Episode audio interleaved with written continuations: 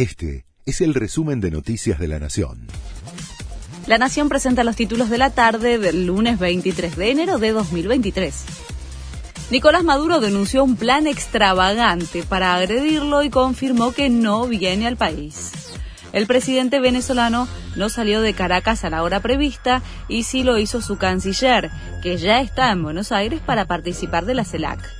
Su visita había generado críticas de la oposición y motivó una denuncia penal.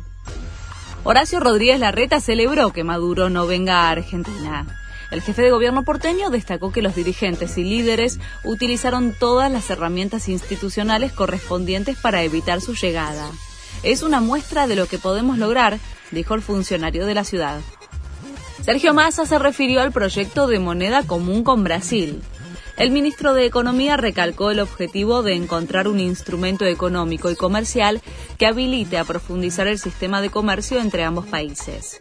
El funcionario explicó que Argentina y Brasil buscarán una moneda común, no única.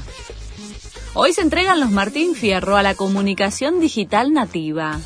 La celebración se realiza en Mar del Plata.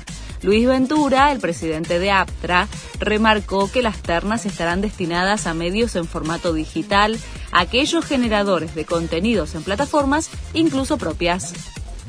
El PSG sin Messi aplastó al Pace de Cassel por la Copa de Francia.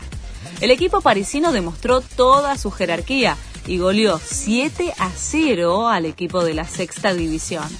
Mbappé hizo 5 goles, mientras que Neymar y Carlos Soler completaron el resultado. Este fue el resumen de Noticias de la Nación.